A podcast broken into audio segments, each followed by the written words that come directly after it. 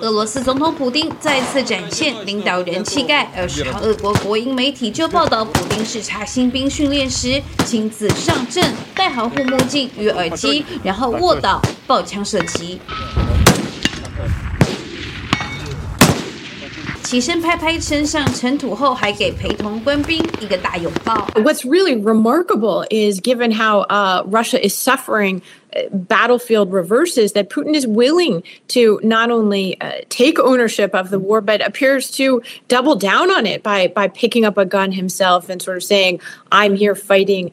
with you。普丁随后亲切询问新兵装备是否足够，当然立刻获得正面回应。普丁则是敲了下桌子，表示满意。然而，美国媒体 CNN 日前却在乌东卢甘斯克战场附近拍到才征召来的俄国新兵，不断抱怨：“We've got this shit for training. Eleven days from when we were deployed. We left Moscow eleven days ago. How many times did you shoot already?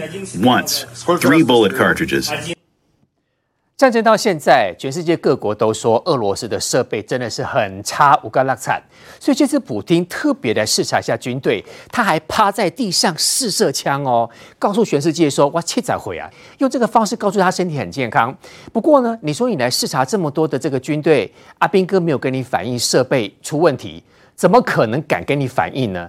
不过我们也看到，这个公事包如果随即启动的话，核子武器就出去了。没错，其实普京呢，昨天的时候呢，这是根据呢俄罗斯的官媒塔斯社他这个报道了，他就去呢这个俄罗斯东南方的粮站地区，然后呢去那边做视察。那视察这个之外的话呢，还呢去那边去做试射这个狙击步枪哦，SVD 狙击步枪。然后结果呢，这个试射的成绩还不敢讲哦。照理讲，普京不是很凶猛吗？他这个不是说我自己特种部队出身来干嘛？七十岁怎么可以打得准？实际就像就没打中啦，所以说就打中不方便跟大家透露啊。如果他百发百中这些事情，老早。呢被他的这官媒把影片都放上去，做一个假的靶子，百发百中。对对，所以其其实他就是做做样子，打两枪，那就表示说呢，对于普京他过去所包装的，他在军事上面啊，特种训练上面很多是过度碰风的一个表现呐。那但是大家也看到说呢，他拿着这所谓的核足球，那这这件事情呢，必须要去说呢，这其实大家就一直有在说，哎，普京到底会动用核武？消息从今年四月这个时候就有说呢，那时候呢，其实普京他就觉得试做核武这个飞弹发射嘛，那个萨尔马。特的洲际弹道导弹这个射试射，那时候引起就就众说纷纭啊，是不是呢？他必须会去会去把呢这个核弹直接呢用在呢这个乌克兰身上。那但接下来的话呢，其实类似这个消息说，拜登哦，他呢也在呢这十月六号的时候说，这个普丁去用核武不是开玩笑的，拜登他就是这样讲。所以美国他那边掌握的一个情资，已经知道是说，对俄罗斯哦，对普丁来讲，一核武一直是一个选项，而且这个选项不是什么小规模的去趋近核武，而是大规模的这个武器。那他普丁也知道，普丁呢也知道是说，如果啊他明目张胆的讲说啊，我就要动用核武，我就要发射飞弹，那对于欧美的这整个民情民众来讲的话，他们最后呢在这样的一个威胁之下，反而会更认真去帮乌克兰。所以意思就是，普丁要非常的掩饰。他明明要动核武，可是不会讲。对他借由一个秀核武公司包的方式，让美国的军方跟少部分关心军事情报的民众知道说，啊，我手上有核武哦，我随时都可以动哦。用暗示的，还有用暗示的方式呢，让民众呢跟少部分的民众跟美跟一些军方去理解这件事情的严重性。所以对于欧美的一些军方来讲的话，当然会有所忌惮的时候，普京用这个方式试图要减少这个西方民主国家对于乌克兰的帮助。那但是呢，又不会过度的激起的。欧美民众对于普丁的一个恐惧感，所以这它是一个巧妙经过一个设计的一个场合。可是你再怎么设计，那惨的事情还是太多了。因为他呢去营营区的时候做什么高装检，这就很怪。你在打仗哎，你怎么还去做一些平时战斗这平时的准备？这个时候做的事情，你都要打仗了，都在前线，你应该去前线去慰问士兵啊，你要去看看伤兵啊，你怎么会跑去呢？这个我懂了，你说好等他到前线去看士兵。对，那当然这样才对士气才有帮助嘛。你叫大家检查。查一下，看一下那个子弹呢，跟头盔齐不齐？这到底有什么意义？那更有趣的事情呢，就是说呢，他这个检查了半天呢，结果呢，发现呢是说那个军营的那个照片被曝露出来，里面竟然是气弹面具，这个是可以交给柯文哲啦，因为他就躲在了那个气弹后面，都不敢射嘛。也是给他用一下。基本上在战斗上时候是没有办法直接使用这种鸡蛋面具的。更扯是还有尺寸不合的鞋子跟手套，就是儿童用的战略手套。那就觉得很奇怪，那你是派这个什么童工吗？童兵吗？然后上战场吗？就表示这些装备是胡乱。凑起来的。他把一些根本就不属于军队的一些装备，一些民间啊做趣味性的娱乐用途的，或者呢是给儿童呢是做呢一些呃简单的一些军事活动的一些演练，童军所使用的装备放到了这个俄罗斯的这个军营里面，然后结果普京他是当当去营区视察都没有这个问题的，他都看不到，因为真正的这俄罗斯这个装备问题是非常的多。好，其实我们知道，包括中国也好，包括印度也好，都在同一天要求乌克兰侨民必须撤离。但这次又出现了所谓的核足球，还有很多的迹象、情资显示，其实普京就是会用。杰明哥，这几天很多消息传出来，就是其实美国不是乱讲的，有可能核子武器随时一触即发。没错，这是第二次看到普丁旁边的人带着所谓的核子足球。上次是一个高阶将领他的这个逝世的日子嘛，哈，那特别。呢，就派了一个这个年轻的阿兵哥，好带了这个核足球。现在呢，你只是高装检而已哦，高装检，你为什么要带这个核足球出去呢？表示普丁其实心里在想一件事情啊，我现在这个高装检是假的，我其实主要是带绍伊古。警告你，现在那个末日屠夫，你现在在这个乌南战争很失败。我现在有旁边这个绍伊古，他没有被冷冻。如果你做不好的话，绍伊古随时会把你处理掉。他也是故意来作秀的。对，我关就是作秀的嘛。我们都都知道俄罗斯的这个装备是烂到一个爆哈。那我等会这装备的故事很精彩，等会再跟大家讲哦。但是你知道他最近动作真的很多哦。那么就在昨天呢，美国派了 F 十六战机起飞，紧急起飞。好，在这个。啊，在美国领土，主要原因是什么呢？因为啊，竟然这俄罗斯派了两架土土这个九五 MS 的这个熊式战略轰炸机，请知道这个战略轰炸机是可以携带核武的哦，竟然逼近到阿拉斯加。当然，他是说法，我没有我没有进入到你的领域啊，我是在这个呃，就是国际海域上面哦。这件事呢，就引发了这个美国很这个紧张，直接派 F 十五直接要去拦截哦。那我们以为是偶然的哦，其实没有哎。现在又发生一件事情喽，这是欧美国家最新的所所谓的这个 R C 一三五侦察机。现在 R C 一三五侦在我们的台湾的东南部也出现哦，最近出现两架。那他就是例行的在英国做巡防嘛，结果没想到呢，突然之间他发现到远方竟然有苏二七的战机逼近，而且还发射飞弹。嗯，哇，这件事引发英国很生气啊，直接打电话给绍伊古。俄罗斯要恐吓英国，是为何？因为英国现在在替乌克兰训练部队啊，给他们了。而且现在正好又是英国现在这个特拉斯可能最乱的时候，最乱的时候嘛，所以是要挑战这个我们说英国的国防部吗？所以英国要加入。对，所以回头一件事情说，其实现在普京哦，除了对内要稳定军心之外，对外他其实在做核扩张。现在就好奇啊，上次你的这个萨尔姆特的这个所谓核试飞弹。你不是说很成功吗？那你为什么不公开？像美国每次做任何动作就全面公开啊，没有公开。一有兵飞弹我就公开啊，核核武示范我就公开，你为什么不公开？他就有吹嘘说成功，一些资料都不公开的。是，所以回头一件事，到底他们在做什么事情，让大家非常夸、非常在意哦。那你刚才讲到这个军备有没有？最近哦，其实有两则很有趣的新闻。一则新闻是哦，现在我们以前说乌克兰不是说，哎，你如果要投降，哈，我一个投降热线嘛，哈，打电话，就我们就约好地方，奖金就可以可以这个投降，那我给你这个投降的奖金嘛。现在这已经落伍了，最新方式怎样子呢？你就到一个他的一个连一个一个连线上面。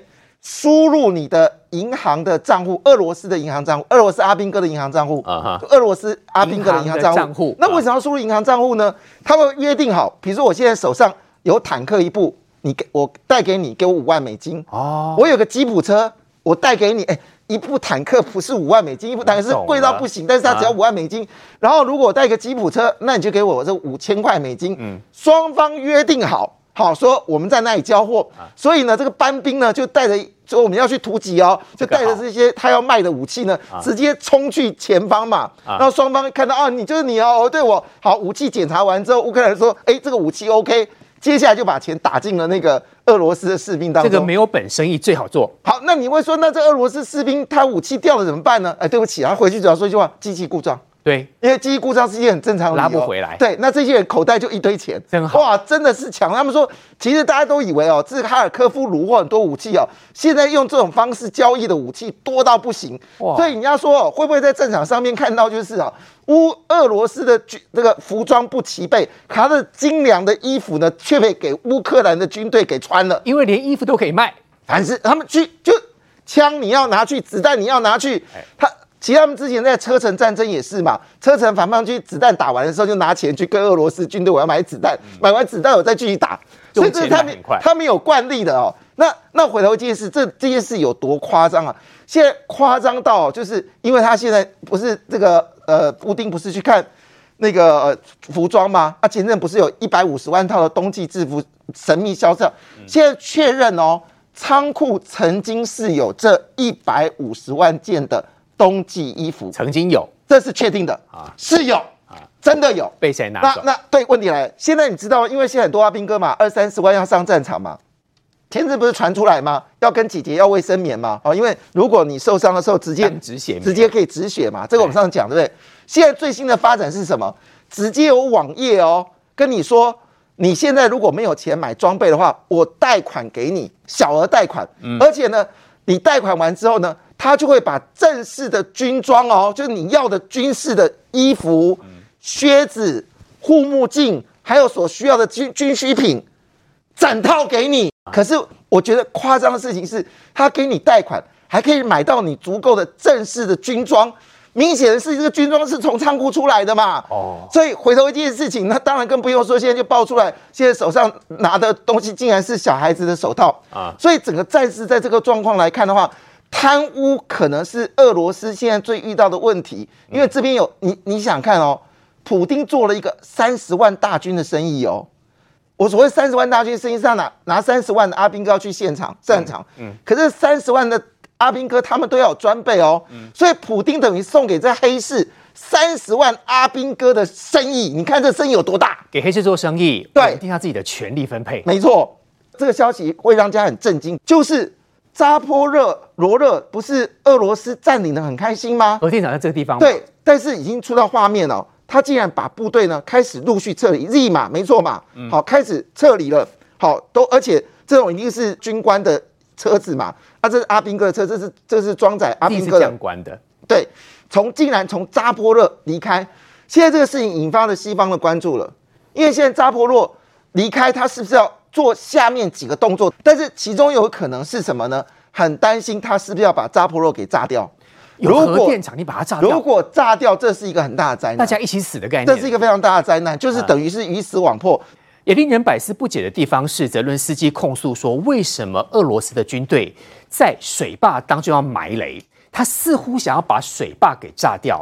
老东兄，问题是，如果这个地方水坝炸掉的话，包括整个乌克兰边境，包括克里米亚，通通会没有水可以用，他一样是要玉石俱焚吗？对啊，对于俄罗斯来说呢，他赫尔松快要已经呢被乌克兰所收复了，然后所以他现在传出消息说，在赫尔松那边要撤离五到六万的一个居民啊，那要撤离居民的时候，就表示你战败了嘛，那你一士气溃败之后，你会从乌南一路上输到乌东去，所以说对俄罗斯来讲，他第一个他稳住他的这个士气，所以说他怎么做呢？他就就借由一个炸水坝这个方式啊，把水库给炸掉，炸掉了这个之后的话呢，那接下来他就把这个责任丢给呃这个乌克兰，说是乌克兰炸的啊啊，因为这个地方是呢这个俄罗斯所占领的嘛，嫁祸给他？对，嫁祸给乌克兰，然后呢，让这个方式呢让乌克兰是不是能够被世界谴责？看，这是俄罗斯的如意算盘。嗯，可是这个如意算盘被泽连斯基给戳破，他已经点出就是说，这俄罗斯自己要去炸这个水库。那炸水库的目的的话呢，就第一个掩饰他的这个撤退，因为他要败退这个事情的话，在整个战略趋势上已经是一个不可逆的一个事实，所以已经准备要撤了。所以所以说呢，他借由炸水库的方式呢，来给自己的败退找一个借口，这是第一点。第二点是说，退的时候为什么他要撤五六万居民？你以为他在乎那些人吗？你以为普京他在乎那五六万居民的生活吗？他是借由那五六万居民，把一些值钱的、重要的一些物资，自然而然的撤到俄罗斯的领地里面。你要去命令大家呢去拿东西的话，那些军队的士气低迷还不一定会听你。你跟居民说，哎，你赶快把把你家附近值钱的东西拿一拿，我们准备要撤离了，大家马上就一直跟着逃命啊！他等于免费用这个方式的话，制造了一条运输线，用这个方式把赫尔松这边所有一些有价值的这些物资、食物啊、金钱啊、有价品，通通都给他撤离。这个是俄罗斯炸水库的一个目的。但是这个水库是非常严重啊，因为这个呃，在卡卡夫霍夫这个大坝，我有去查过卡夫霍夫这个水电站，它的那整个蓄水量是十八点二的这个平方公里。这个数字，观众朋友可能没什么概念，因为我去换算了一下，石门水库，我们石门水库是二平方公里，北碎水库呢是三点三六，意思是它大概是我们石门水库的这个九倍左右的一个算大的吧？对，那你想想看，是说它这整个炸掉之后，它造成的影响是哦，从涅伯河的这个南边啊，那所谓的右岸，全部呢都会进入到一个严重淹水的被淹没的一个状况。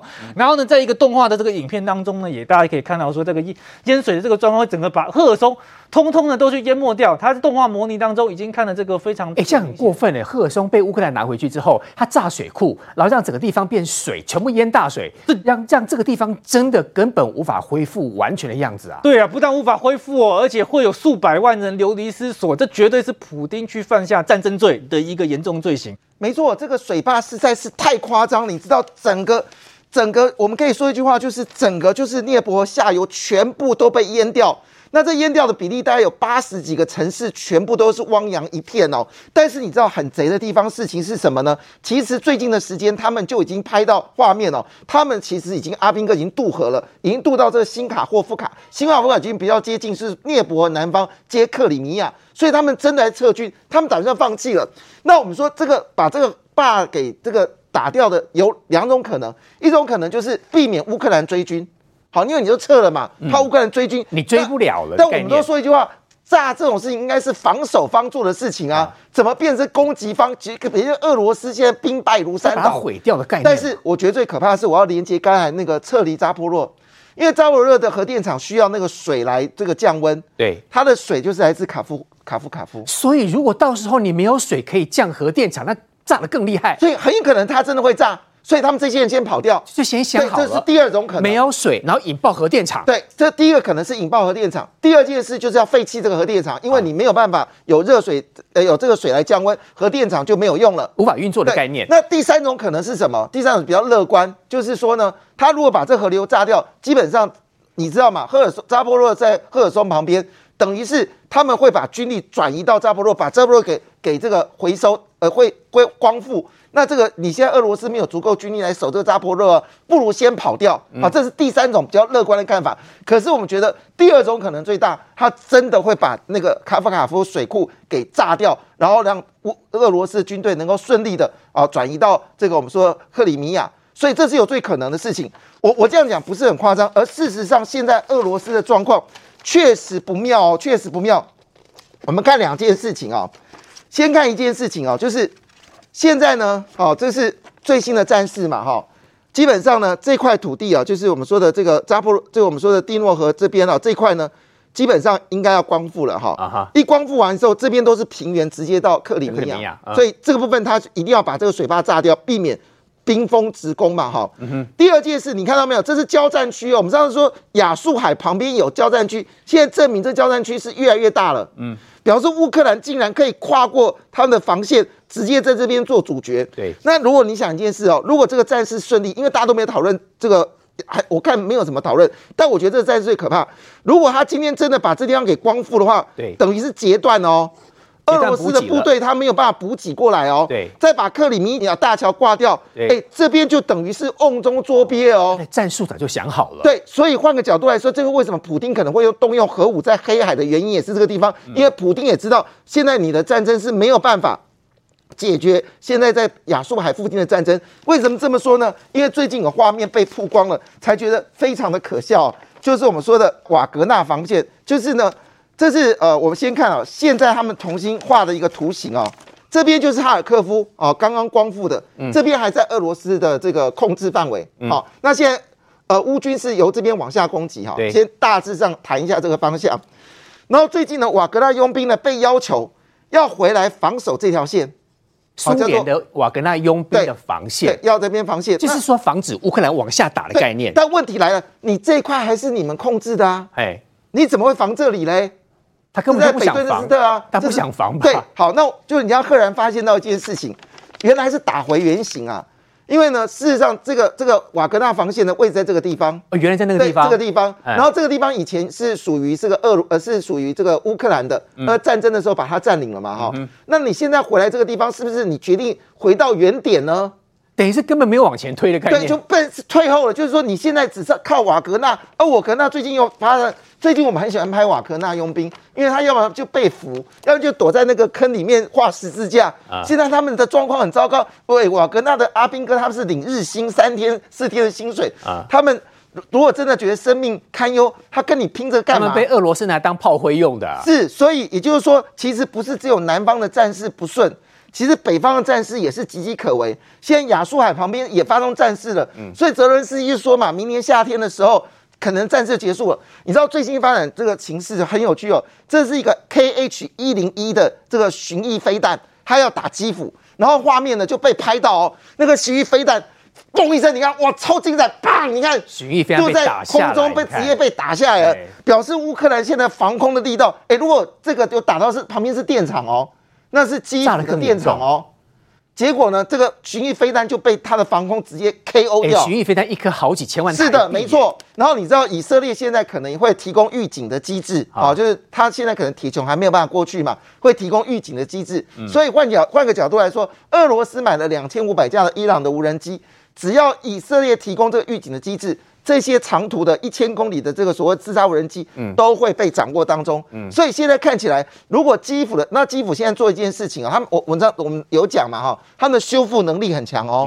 现在他们决定这两天他们要全国停电，白天停电一天，嗯，因为所有的这个 mechanic 啊，就是我们说机械人员要一次性的把这些百分之三十的这个电力的这个这个呃机组呢，要全部修复。要累积一段时间修复必须要的机电组的概念。对，就是我今天全部停电，我可以忍然后我把受一两天所有的被砸毁的这些这个停这个呃所谓的电厂，我就在这一天修复把它修复，再次恢复哎乌克兰本身的工业能力本来就是俄罗斯当时的军武还有所谓的重工业所在，嗯他们人才是很多的。当然，这些设备也可能是西方提供你，所以可以紧急的把整个电力给修复。如果修复的话，表示俄罗斯过去所砸的这三千四千多个所谓的自杀无人机全部没有意义，全部没有意义，因为很快就恢复了，因为它只是三十公斤的炸药，它不是巡弋飞弹三百公斤的炸药，所以它破坏层面其实不大。所以有证明一件事情说，现在普丁可能真的他手上已经没有筹码了。日本媒体说，台湾跟美国会加强进行武器的生产。老龙希望告诉大家，根据他的观察，美国官员来台湾的时候，到时候要合作这个所谓的武器基地会在台湾的什么地方？没错，那个前国务卿庞培奥他来这个时候，他是庞第一站培奥是对，先来哪里？去高雄，九月高雄七号到高雄。那时候就有非常多的一些人就讲，就是说，其实这是一个国防产业的一个合作。那但是还还不不太清楚说这个合作背后的一个真相到底是什么。现在看起来越来越清楚了、哦，因为高雄有个非常重要的军事武器生产点呢，就是二零五兵工厂。哦，啊，然后呢，在伊拉克战争的时候啊，啊美国那时候跟台湾订了五亿颗这个子弹啊，然后呢，这个从二零零六年那么一直到二零零九年，是卖五点五六到七点六二的厘里呃公里的这个子弹。所以我们的兵工厂会出现更多不一样的产品。这个有意思的事情就是说呢，这个这个所谓的步枪，刚刚讲的是步枪这个子弹哦，这步枪的子弹呢，美国现在有这个次世代搬兵用用这个计划，是 NGSW 啊，叫就是它一个就把原本的五点五六用六点八公里去取代。那六点八公里去取代的目的是希望是说作战距离更长，然后呢弹药的这个携带性呢更好，然后以及它有更有穿透力。因为现在当你这个原本用的五点五六这个子弹的话，对于很多比较远距离来说，它已经无法穿透了。所以它是什么时候呢？在四月十九号的时候呢，美军已经正式定了下一个世代的规格。这个哦，预计是一九六四年呢，它去定定呢这个 M S 六 A one 啊，跟五点五六公里弹药以来非常大的一个转变。换句话说，对美国来讲啊，美军它现在已经对全世界去定定一个新的子弹规格。这个时候，那当然有一些朋友他可能想说啊，美台军事合作会不会是会有什么海马式啊，或者刺针飞弹之类？海马是那么重要的，应该不会马这。都这绝对不会马上，但第一波很确定的是，这个次世代的这个子弹很可能就会在高雄。第一波在高雄，而且是次世代的子弹。对，因为这原本就是说台湾的一个强项了，台湾在做子弹上面就是非常强。然后呢，从日本啊，然后到后来呢，跟美国国合作的一个时期都是这样，所以先从强项开始做，而且呢，其实其实如果有一些部分的这些武器啊、弹药由台湾生产的话，对美国的一些制造商来说或武器商，他当然也是会有点压力，然后觉得说希望是自能够报所有的利润，所以他先从一些简单的。单纯的这些项目开始做，过去就有合作案例来做。其实对于美军来讲，反而还会降低成本，因为台湾做的成本会比在美国当地生产来的好。嗯，那所以呢，在这个是情况来下来看的话，其实我觉得整个在美国的生产目标上面的话，其实它是很明确的。就算它没有办法直接取得像刺针飞弹或是海马式这些我们比较希望获得的这些武器，让台湾住在台湾做，至少子弹在台湾做，这对于台湾在战时补给上面也非常大的因为你枪没坏嘛，可是你没子弹，你没办法。很重要。你遇到说像是说真的，假设解放解放军已经登陆了，你必须要有一个拉长一个时间，等到呢这个美国跟日本的援军远远的来救我，这个过程当中，你有一个好的这个步枪跟用不完的自己生产的子弹变得非常的重要。所以接下来就是还是讲说之前啊，曹董啊，他不是有那个要赞助黑熊学院吗？要大家去练习去做打靶啊，全民国防等等。那其实跟美国这边整个一个战略步调是雷同。那但是对于台湾的先进武器，包含说这些刺针飞弹等等的这些贩售，还是会持续。的进行，那但是有部分的一些呢，像是四世代的一些步兵子弹，我想在台湾生产是指日可待的。等于只是不小心捡了一颗葡萄，他从人家偷摘了一个西瓜一样的意思哈。我想这个因为选举把很多事情故意放大。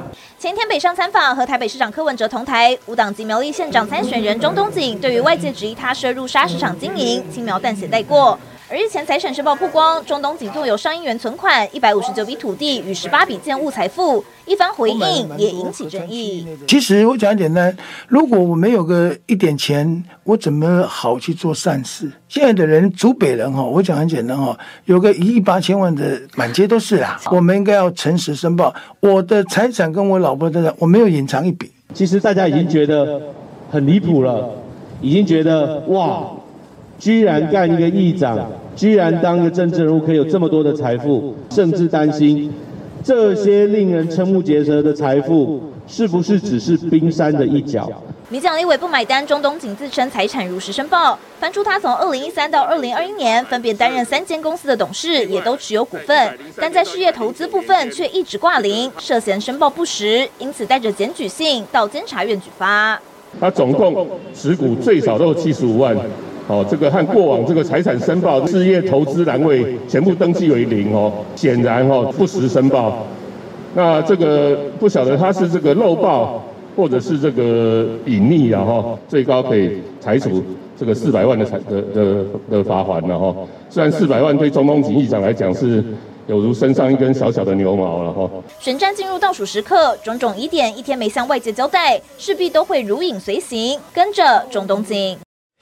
中东锦是国民党籍，但是呢，跟国民党闹翻被踢出去。那这一次呢，是用无党籍的身份来参选。本来不是说在苗栗中东锦的声势很高，应该也屌议员双计锦触笔哈。今天被爆料说，原来中东锦说不定稳稳的会上哦。是啊，因为我们之前去苗栗帮忙辅选的时候，你知道那一下去啊，所看到的空地上面挂的看板都是谁？都是中东锦啊，因为很有钱，而且这个已经是公投的时候的事情了，所以是去年年底的时候，中东锦议长其实就已经在这个苗栗的各乡镇市，其实都已经插旗。布局那么早，是，所以他的力量，他的他不管他的政治实力，或者是他的财力，都是非常非常的惊人的。地方其实关系很连结，对，所以如果他不是在昨天特别上来柯跟柯文哲见面。去参观台北市的大数据中心，啊我告诉你，包含他的财产呐，包含他的朋友，不是不是有一个亿就有八千万的这些事情，没有人会知道，哦，对不对？所以他上来台北之后，跟柯文哲，哎，声量很高，没有错，也让他的财产全部都公诸于世。你的意思，他变成第二个严宽恒的概念？是啊，他就是土地的主人呐。严宽恒是台中土地的主人，中东锦议长。是苗栗土地的主人嘛？而且中东锦议长怎么说？这些土地啊，他这一百四十一百五十九笔的土地啊，很多都是没什么给的嘞，不收的啊，都是什么水利地旁边的地呀。可是我们真的很害怕，如果中东锦从议长变县长，议长没有办法有能力去主导这个土地的变更，要把它变成从水利地变成住宅区，或者是变成产科用地，他没有能力。你知道，从议变成议长，呃，变成县长之后，他就有这个土地重划，或者是这个呃土地变更那个的权利了权利在县长身上。是，而且要变更哪一块地，要变更哪里到哪里，全部我决定。大家还记记得吧？之前这个呃呃，这个严宽能他们家有一块地，被吞，对不对？产科园区的那个地，感觉很像那个钥匙圈的那个 key 感哎，有没有哎？就是可以这么神奇。嗯，所以如果等中东锦从议长变县长，这件事情有没有可能在苗栗发生？我觉得这可能性非常非常大。早知道就不要来跟柯文哲见面。是嘛？所以中东锦就被柯文哲消费了嘛，就被他利用了嘛。啊，柯文哲这个人就是非常自私，这个时间点真的非常非常的妙。中东锦在苗栗县议会本来他的议程在起初排定的议程没有礼拜四这一趴呢有，人本来没有要来的，没有苗栗县要来拜访台北市政府这一趴所，以是柯文哲要他来的。是礼拜一。哎，突然，中东锦在苗栗县议会变更议程，增加礼拜四来拜访台北市政府，来参加来参观大数据中心。这个时间点有问题它。时间点很妙，嗯因为十六号台北市刚好被水大水淹，星期天刚好淹大对，那时候人还在这个台中这个南投浮选的柯文哲一度不想回来。骂翻了他。对不对？后来把行程卡掉，赶回来。哎，礼拜一回来之后被骂翻了嘛，所以怎么办？找好朋友来救啊！所以找一个更大尾的，从苗栗邀请上来之后，你看整个焦点被转移了。马上改行程。我们先对，你看他，他只要中东锦还没来之前，大家都还在讨论水灾。中东锦一来之后，嗯今天大家都在讨论黑白配，我想起来，当时还而且说中东锦来的时候，大家在看柯文哲要不要亲自接待他。是嘛？是嘛？然后可是大家现在讨论的黑白配跟白的比例已经非常非常的低了哦。嗯，先他还没来之前，大家讨论的黑白片的焦点在柯文哲是，跟水灾。对，东东锦来之后，大家讨论的是中东锦的财产，成功转移焦点，人物嘿变成他了。是嘛？所以中东锦就被消费了嘛。可是中东锦这个人呢，虽然呢做了很多的过去做了很多让人家这个触目惊心的事情，不过我相信也是觉得勾野狼。一起当你本来美败呢想讲啊，我跟跟台北吼跟柯文哲见面之后，嗯让我的知知名度从地方变成全国性，啊，结果没有想到你现在全部公诸于世啊，你就被消费了啊！而且我觉得他这件事情也破了国民党的梗。怎么说？国民党不敢提名中东锦嘛，因为他们他就想要切割说黑金政治这一件事情嘛，所以他们在苗栗县宁可提名一个名不见经传的谢福洪，也不提名一个有财力、有地方实力，而且甚至准备好，只是他过去这个经历非常惊人的中东锦。嗯，但问题是有没有很多人地方的国民党人在帮中东锦？有乌嘛，有中东锦旁边的都是国民党的县长哎，国民党的现任县长的老婆还站在中东锦旁边呢。国中东锦的这个竞选团队出来发言的时候，穿的衣服有没有跟谢福文完全一模一样？如果新闻不要把这个他是哪一个团队打出来的时候，你会以为他就是国民党团队，嗯，根本你的混没清楚。所以国民党原本是希望这样子，虽然我提名谢福洪，但其实真正有实力的是中东锦。嗯，中东锦回动算掉，我再喜迎中东锦回到国民党。他原来的想法是这样可。以丢啊！结果没有想到柯文哲这个提早把他邀请来之后，也把这个 credit 就算给了柯文哲。嗯，你要对中东锦这个人来讲，那兄弟啊，一定会觉得说啊，我在最悲惨的时候，柯文哲给了我一张一只手，挺一下柯文哲扶，了扶了我一把，对不对？所以等柯文哲如果二零二四年要选总统的时候啊啊，哎、在苗栗，我要人有人，要钱有钱，啊我们选举都只靠两票啊，一个叫选票，一个叫钞票。苗栗土地的主人。这个中东锦现在就会站在柯文哲旁边呐、所以我觉得这对柯文哲来讲，虽然短期间会让高虹安的选举跟黄珊珊的选举陷入困难。嗯，可是那又如何？对我来讲，二零二四年长期来讲，对我来讲是赚的。不过我真的觉得啦，是不是真的赚？我打一个大问号。因为如果连国民党都知道在选举的时候必须要跟黑金切割。柯文哲，你在这个选举前一个月的时间做这样子的事情，你那些所谓的年轻的支持者会不会再这么挺你？我其实是打一个非常大的问号。虽然你现在转移了水灾的焦点，但长期来讲，我认为对柯文哲来讲，其实他是放弃了年轻的选票，选择跟国民党的这种地方黑金的势力来做结合。杰明哥，所以中东锦是错估形势哦。他当时只是想说，我得拜一来跟科比见个面啊，挺他一下，创造自己的知名度。没有想到，其实如果以媒体操作的方式来讲，什么操作公开资讯啊，这些只是刚开始，后面一定还会有很多人跳出来指控他，他的事情会讲不完。没错，事实上这件事情可能中东锦没有想到亏大了哦。他原本以为说跟柯文哲见面之后。在苗栗的可能有十 percent 到十四 percent 的民众党的这些选票可以转移到他的身上，他其实很单纯想这件事。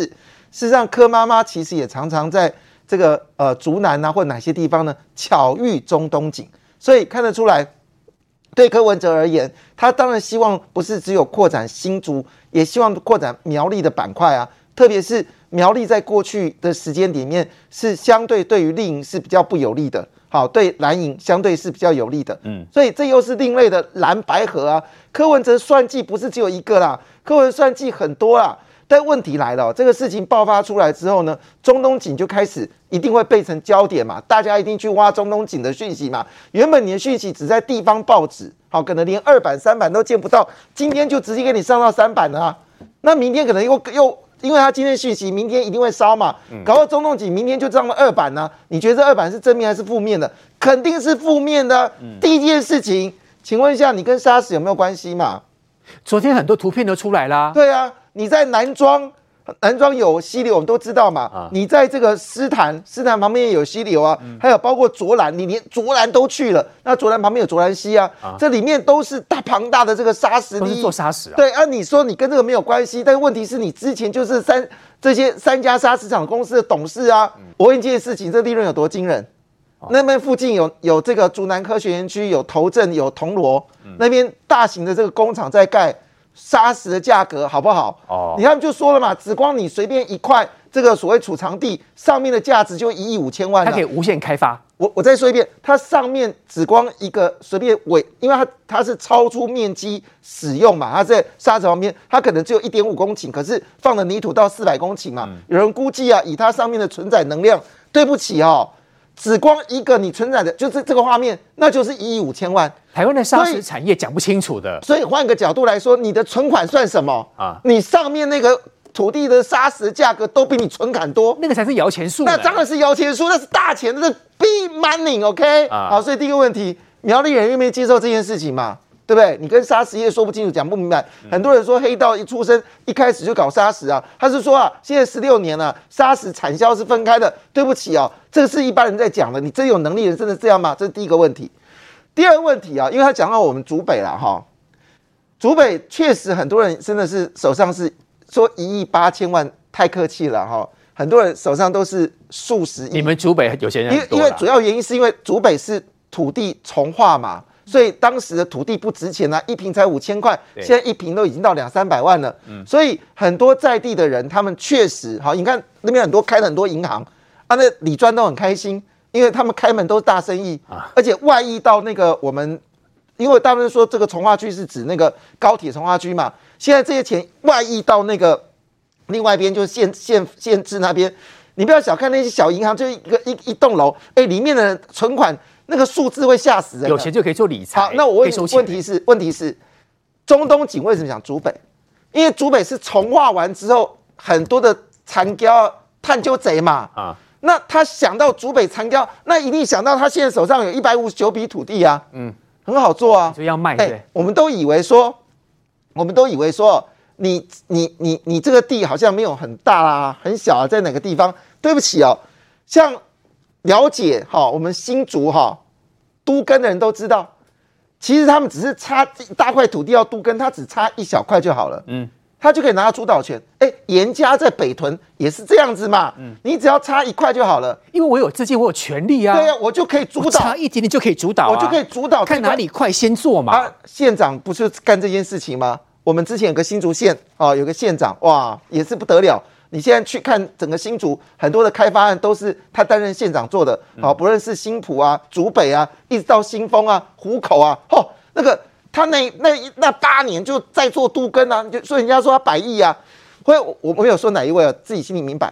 然后呢，回到一件事情，那你想想看，现在苗栗越来越多科技人才进来了，好，那土地一定会变更，商机无限。哎，这又是什么利润？砂石一条，土地重化又一条，这更赚啊！所以我跟你讲，你说看到什么什么，他存款一点一亿啦，贷呃这这这个都小咖的啦，赶紧去选苗栗县县小咖的，赶紧去。你真的土地一翻，原本农地一平两千块，变成丙建就是十万块一平，真翻几番呐？嗯，哎，这里算给紧触笔哦。本来呢，在台湾的选举当中，只有台北跟新竹热，除了中东锦进来之后，便是台北、新竹，连苗栗都热起来了。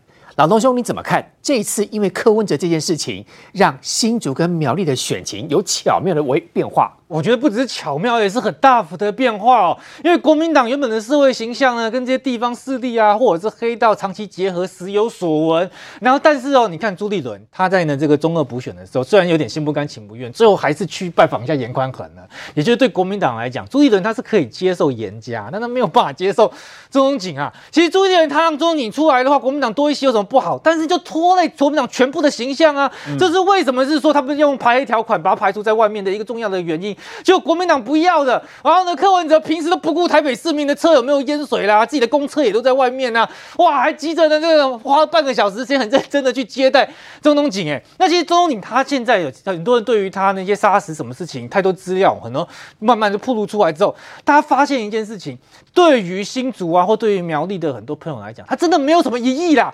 他说什么竹北的什么都疑义，那他你家有土地。刚好在从化区，那你就就发了，运气好啦。但是对于很多认认真真在科技业上班、在各行各业上班的这些打工仔来讲，不可能会有这个资这个仇恨感很深哦。那他们就会觉得，哇，我那么辛辛苦苦工作，每天呢从早呢在这个实验室啊，在呢这个研究室里面哇工作那么长的一个时间，结果呢这个这个。这些钱被谁拿走？被这些草地皮人拿走，那当然心里面会有一个最多是他们。但我们不是说去仇视建商啊，建商有合理利润，这是完全正常的。那但是你的合理利润之外，你是不是有滥用公权力，然后呢去变更地目这些问题？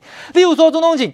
他呢去讲是说他那些地里面有放砂石嘛？他说罚六万就好，就我去查了法规啊，在区域计划法里面是罚六万到三十万，而且呢，如果你没有改善的话是连续裁罚，断水断电，更包括呢是说还可以把负责人抓去关六个月以下有期徒刑。可是只要我当长官，一切都没事。不，但钟东锦为什么说六万？因为在他的这个时候，从来就只要付六万，所以他认知中这个事情的严重性就是最低的价，就是最低的价嘛。他不知道会到三十万，而且有关六个月这件事情。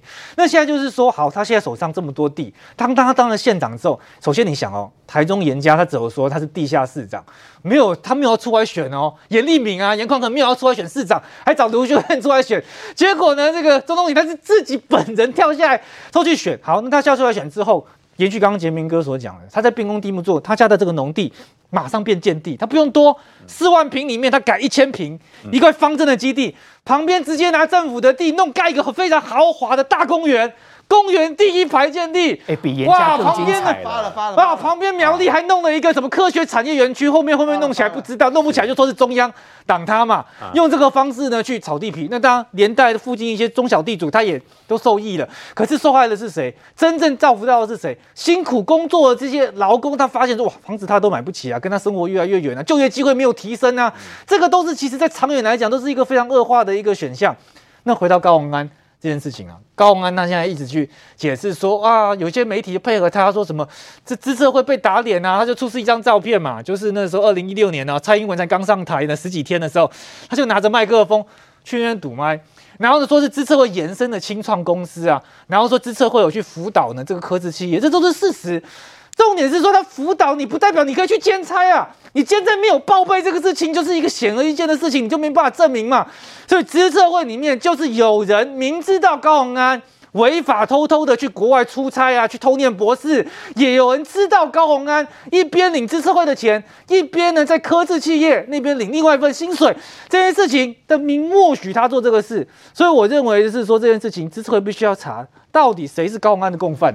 中东锦的事情是这样子啊，我觉得他这样子到台北市，然后跟柯文哲合体，我觉得他被骗了。为什么被骗？柯文哲一定刚才说哦，中东锦没有新闻哦，哦，来台北市随便找好新闻、坏新闻，有新闻就是好新闻呐、你来了你就惨了，对，来了就惨了嘛。所以现在我跟你讲，中东你真的真的被柯文哲错形势嘛。现在一来之后，原本大家对你财产可能大家不会去看，现在拿出来看的。原本大家不知道你那个有这么多砂石场，现在跑出来空照图照出你的砂石场了。所以一切哈，你的负面的东西哈，一切一切都一一被检验。他的对手一定会收集很多资料，一波一波打。对啊，所以哈，虽然看起来说，而且老实讲，以中东你在苗栗县的实力，你绝对大于柯文哲，大于民众党啊！你干嘛需要他们啊？你靠你自己的实力，基本上哈，安安稳稳、安安静静的，大概就可以拿下来了。所以中东锦，中东锦议长呼吁你啊，赶快这个不要跟中柯文哲走太近。历史教训告诉大家，只要跟柯文哲走太近或合作人都没有好下场啊。那我们来讲一下高虹安，我高虹安的事情是这样子哦。他他今天他前两天他说公布一个影片，然后截图嘛，然后看到说这个去这个参展的时候，旁边有这个工当时工业局长吴明基，还有总统蔡英文以及经济部长沈荣金，他告诉大家说，哎、这个图片跟照片告诉大家说，知识会知道我当时这个有有在那个什么科技中科技企业啊，然后同时在知识会知识会本人就知道我有在兼职啊，说已经证明了嘛。用这个照片就代表他有证明吗？对啊，我就觉得好奇怪，为什么这样？你是说蔡英文知道吗？还是你说这个吴明基知道吗？我完全不理解这逻辑在哪里。哈，拿出这个照片还理所当然的。那第一个，好，就算知识会知道你当时就知道你有兼职好了，那请问知道你有兼职，不代表说你合法、欸？我们来看一下哈，资策会他们这个对于兼职的一些一些规定哈。最早哈，我们看这边有个资策会财团法人资讯工程工业测进会有个员工服务合约哈，里面有讲一个这个忠诚义务与兼职规范啊，是什么东西？就是竞业条款啊，就告诉你说哈，在智慧里面哈，你不能随便兼职啦不。能就是不能兼职啊。好，那到底可不可以兼职？有些例外规定，好，我们来看，智慧会告诉大家有两个两种方两种方式可以兼职啊。一个他说，如果会外兼职的话，有分为指派兼职与申请兼职啊。那指派兼职大概就是说，哦，资策会他投资的、啊、怎么的企业啊，所以包含高宏安说这个科技企业公司是这个转投资嘛，资策会转投资嘛，所以我认为哈，有机会应该是所谓这个指派兼职啊。但我跟各位讲，即便是指派兼职，有个很重要的事情哦，来看这一点。本会同仁啊，因指派兼职所领取之补助性的给付，补助性给付是什么东西？车马费啦，出席费、车马费，你可以放到自己口袋里面，因为它是一次性补助的。嗯，好，但是呢，如果是非补助性的给付，包含酬劳、红利等，就是薪水啊，最后什么，则归本会所有。好，所以换句话说，就是高鸿安啊，你当时即便资会知道你兼职的，那请问你当时领到的薪水，你是因为这是你是他的处长嘛？你领到的薪水，请问你有缴回给资策会吗？你有站出来说明清楚这一点吗？你是不是同时领了两份薪水？你要交代清楚嘛。所以不要这边打模糊仗说哦，资策会知道了之后，然后就代表说哦，我觉得我资策会知道我兼职，所以就没事了，就这是国家继续打压。最后我要讲一点哈，还有一点，当时昨天还有一个很重要的事情，他后来都没讨论，为什么？因为高宏跳出来回答兼职的事情的。但是昨天还有提出一个质疑，就是说，高宏安你出国留学的时候，前三学期你都是没有报备的，之后第四学期才有用一个什么短期留学申请的进修办法。哎，这点完全没有回。那被高宏安正拿出一个照片之后，转移焦点呢，完全就没有去去追查说你到底那个报备是合法与否，到底有没有去追查有没有报备。所以我会觉得哦，今天哈，老实讲，在这个时间点选举大概三十几天不到而已，民进党跟这个资策会他们去针对高环这个事情去做一个质疑，当然有质疑的质疑合理性这样子，但高环很简单，他就说他操作说没有啦，国家机器嘛，民进党打压嘛，要不是民进党政府资策会不会来怀疑我，我我觉得啦，即便是民进党就是委员们去调资料，让资策会去质疑这个事情。你合法跟不合法都可以讲清楚、说明白。合法你就站出来好好讲，说我当时没有问题，把所有资料拿出来；不合法的话，你不要怪大家的来啊，你不合法就是。